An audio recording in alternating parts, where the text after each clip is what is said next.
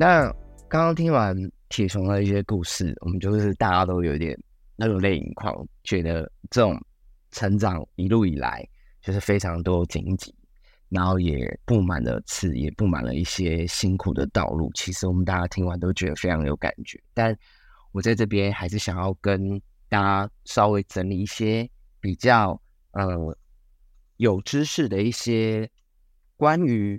呃我们所谓所说的忧郁症、抑郁症或是恐慌症，甚至有焦虑症。刚刚有提到铁熊刚开始呃就有分离焦虑症，其实焦虑症有非常多种。那我这边想要说，大家看到的也没有认知上看到的忧郁症，可能大家都认为他们是伤心的。就是他可能只有伤心这个状态，但其实真正有抑郁症的人，他是非常厌恶自己的，他是空虚的，他可能是焦虑的，他可能有罪恶感的，他可能是盲目的，他可能是孤独的，他也是烦躁的，他也很伤心的，他也是很累的。那我这边想说，大家可能都会说，忧郁症没有真正实际的一些，比如说病症。或者是说，呃，把呃这个世俗世界框架上这一些心理疾病，大家都没有所谓的一个真正的可能解读方式。但是，其实跟大家说，心理医师里面也有统计出来，在大脑里面，我们只要大家碰到任何的压力来源，都会是心理疾病的其中一个产生点。那我们在大脑中有下视丘跟脑下垂体。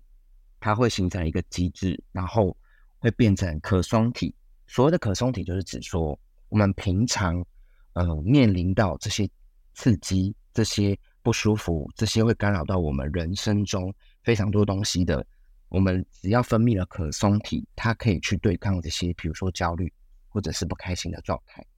这是我们人本来就会去分泌的状态。但是有些人可能因为在长期呃，高压的状态，或者是像刚刚铁熊有遇到很多，比如说被打，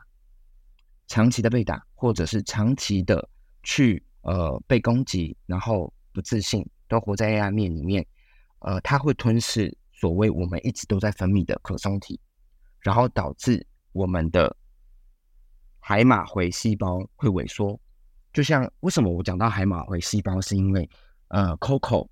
Coco 李玟这件事情，大家在谈论 Coco 李玟的时候，大家说他有抑郁症。当时就有医生说，他的海马海马回细胞是萎缩的，而且他是需要去吃药控制的。所以这个是非常有根据，呃，实验去根据的。所以当我们的海马回细胞萎缩死亡的状况很多的时候，它就没有办法有可松体去，呃，支撑我们所谓的焦虑的状态。所以，其实大家认识的东西，呃，忧郁并不是真的，只是小小的不开心，或者是呃一丁点的伤心、呃沮丧，然后才导致这样的状态。其实，生理大脑是出现了问题，他才会有这样的状态。所以，为什么还是要去看医生？是去寻求可能刚刚体重铁兄有说，不要呃吃药不要过度，确实，但是可能我们适度的要去就医，像是刚刚。呃，舅舅有说到的，我们可以去做心理咨商，这个是其中的一个方法嘛，就是用心理的方式，用对话的方式，让我们知道说，我们彼此可以聊聊，不要是用压抑的层面在对待自己。像是铁熊他说过，他处理他自己的状态的时候，他是会对自己生气，他会暴气，他会对自己生气，他不会对别人发火之类的。可是其实我们人的有情绪、有心绪的状态。我们就应该去正常的流动，比如说我跟我的朋友倾诉不开心的状态、生气的状态，这个都是一个很好的流动过去。就算对方没办法解决，可是它是一种舒压，甚至是治疗的状态。它对你的情绪是一个流动的状态。所以这边也要讲说，不只是要就医。其实跟大家说，我不想要讲太长这一段，但是呢，必须说大家可以靠运动。来解决忧虑的状态。为什么运动可以有脑脑内啡嘛分泌，然后还有会有多巴胺，这就是我刚刚说的非常实质的东西，让你们知道运动的好处嘛。那第二个就是，OK，对，这个也是脑内啡增加的状态。也有美女可以看，贴胸也可以看美女。对对，对，然后那个第二个就是我是我觉得下次可以跟其他听众朋友分享的就是冥想。冥想的部分就是我刚刚在讲，就是其实它不用吃药，它就可以让我们的呃刚刚讲的那个海马回细胞跟可松体持续扩大。冥想的方式哦，这是我讲的，所以下次如果有机会，我们可以。好好的分享这一集，因为冥想这个状态其实它是不用吃药的，所以我这边就觉得说非常推荐大家。我现在的个人的习惯就是会运动，然后冥想，然后跟看书。这是我，呃，我觉得为什么我会说这几件事情要做，是因为运动可以排解，冥想是可以帮助你的脑袋里面幸福感增加，那看书的话是可以进行。所以这一切应该说，刚刚铁雄在说他的成长历程中这么多波折跟这么混乱，我觉得他本质上在一个状态里面，他就是非常混乱的。那为什么会做我刚刚说的这些东西需要去做的话，是因为让我们的心里可以得到平静。当我们的内心有平静的时候，这个世界给你的纷扰，或是给你的干扰，甚至是给你的课题，你都可以平常心的。去面对它，你不会有大好或是大坏的情绪。但是很多人都会问说，为什么我不能用大好的情绪在看待呃我生活所发生的一切？因为你在非常亢奋、非常快乐、开心的时候，你做下的决定不一定是好的决定。那你在心情非常不好的时候，你做下的决定也是不好的决定，因为要么是很好，要么就是非常不好。那我觉得最平静、最中间值去做下的决定，或者是沟通。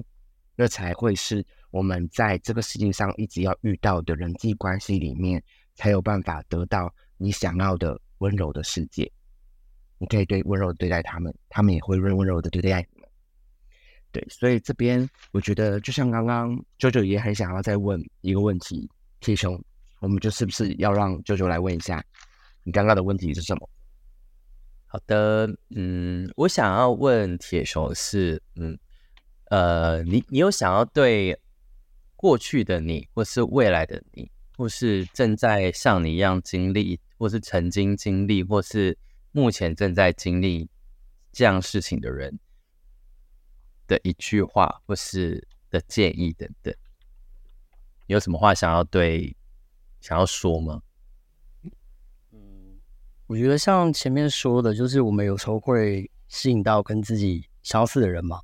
然后，或是我们会遇到跟自己经历有部分重叠或是部分相像的人。那所以，像之前像我跟邦邦聊天，也是因为这样，就是我想说，哎，我觉得我大概理解他的一些状态。那所以，当我然后说我在试着说一些话来让他好一点的时候，我觉得某种某种意义上，我至少啊可以接住他当就是那那个当下的他。那这点其实可以弥补到，我觉得我以前没有办法得到。的东西，那也是接到你自己，对对对对，因为我我觉得这是一个，这是一个，你算你算曾经可能没有机会学习到这个东西，但是你可以试着往你想要得到的样子去做看看的这件事情，是会给自己带来正面的疗愈的，就是正面的，我觉得算是很呃算是治疗效果吧，对啊，因为你就等于你可以重新再跟别人的相处里面再学习一次你所缺乏的东西，跟你真正想想要成为的样子。这件事情，这这件事情，呃，可能我比较常做，因为我比较不少，我比较不常像是看智商或者什么比较比较少，因为跟别人解释自己的一切，我觉得麻烦。就是跟跟医生啊，因为以前的，我觉得以前的智商系统其实也没有那么客观。嗯嗯嗯。我我有遇过一去智商，然后就立刻问你说你小时候发生过什么样的事情，然后你得跟他讲，然后就是很教科书式，然后你讲的时候，他还会直接下一个判断跟你讲说。啊，因为你以前就是怎么样怎么样，然后我想说，我我到底干嘛来啊？就是如果听的话，到底为什么？那我觉得铁兄你超级适合做冥想，超级适合，超所以现在是因为呃冥想代言人，你知道为什么吗？我先跟你们大家说，是冥想宣传大使，不是不是宣传大使，我完全我完全没有任何费用，不好意思，你们姐妹们不要误会我。对，应该说，我觉得冥想是一个自我疗愈的过程。他就是因为冥可能体雄他是一个不想要去跟别人诉说这一切的人。那冥想是可以放空自己的心境，然后去寻找自己破碎的自己。因为我所说的冥想，并不是说只是放音乐，因为简单来讲，我觉得大家如果真的想要做的话，Netflix 里面就有一个正念指南，它里面就是有各个层面的自己。我我应该说，我做这个东西做了快一年，我在里面的每一个单元里面有找到以前破碎的我自己，我有找到跟我跟。呃，我的人生中发生，比如说有一些重大事情的争执，然后导致我们关系破灭的这些事情，我都有在我这个冥想的过程中找到那个我自己，跟包括看到我自己的不对跟不好，然后跟去跟自己和解。我觉得我有做到这件事情，所以我对于你说，哦，我想要问，就是我一直很好奇，冥想跟佛教的打坐是一样的事情吗？啊，类似，只是。呃，打坐的话，他们是因为他们非常的，他们已经很精了，所以他们用打坐是他们会一个小时以上在做打坐。可是现阶段大家比较流行的冥想是可能用最简单的十五分钟来做，净空自己。但他但是如果你因为我现在就会做更长的时间，我可能会做到半个小时。但是十五分钟是先逼你自己把自己的情绪全部先沉淀下来，因为。讲认真的，现在这个时代，我们会接触太多的资讯。因为你看，你 IG 又打开，你花每个人的动态，跟你要去上班，你要接收主管的指令，你要接受电脑的这么多资讯，跟现在我在录 p a r k 这么多这么多的资讯，你都没有让你自己真正的停下来 start 过。可是你的净空下去，你净空完之后，你可以想想今天的你跟你们这些人谈话，我有什么缺失，我有什么不对，我会增加。更大的同理心，我会增加更多的包容跟多元，就是我就看我自己的错在哪里，或者是我今天有哪里可以做得更好。而且还有一集，就是我觉得最让我觉得惊艳的是叫感恩冥想，就是因为这个时代太多人都很喜欢表达自己，可是他们都会忘记，可能他得到很多拥有很好的一切或资源，有些人就会非常的骄傲，可是。他们都会忘记，其实本局我们都要感恩这件事。因为其实讲到忧郁这件事情，我觉得它已经跟你自己本身的情绪有很大的关系。没错，其实之前在学生时期的时候，我听过，我忘记是谁说的，他说情绪就是你从小到大，你情绪会有出口，你会哭，你会笑，你会开心，你会生气，你会难过，这都是一个情绪的出管出通管道。可是当你这些情绪再也找不到出口的时候，你会变成什么？我觉得我跟铁熊很相近的地方，是因为我们都是做艺术创作的人，所以我觉得我们的这些情绪就变成了这个呃艺术创作的出口。因为他最后面的这个情绪管道，他最后讲到的部分是说，你会变成就是一幅画、一个作品、一个东西，它会变成一个属于一个属于你自己的东西。那所以就是说，为什么很多就是艺术家或是一些创作者，他们为什么最后会有忧郁症，就是他们情绪已经再也找不到出口了。那我觉得，我我觉得冥想也是一个很棒的。情绪管道是，因为你去整理这些情绪。因为像我自己在做艺术创作的时候，会很多能量。可是当这个能量持续输、持续输出到一个你没有办法输出，可是你又一直很躁动的时候，你必须要去做这件事情。因为我也有曾，我我偶尔也会冥想。那我如果很久没有做冥想这件事情的时候，你去闭上眼睛的时候，我觉得大家一开始如果没办法坐着冥想，大家可以只用躺着，会比较舒服一点。因为坐着其实你会。很躁动，你会没有办法去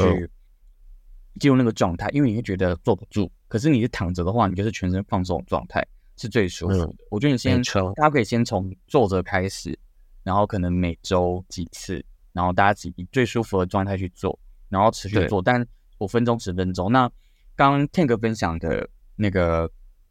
嗯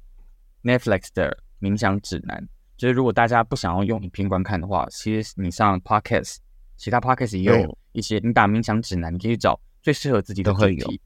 不管是什么脉轮主脉轮的主题啊，因为每个脉轮都有不同的情绪上的状态去引导你。那不然就是说，可能是最基本的，就是可能会关于悲伤的，关于什么？因为我之前在去年的时候也是很悲伤的状态的时候，我听了就是关于悲伤的，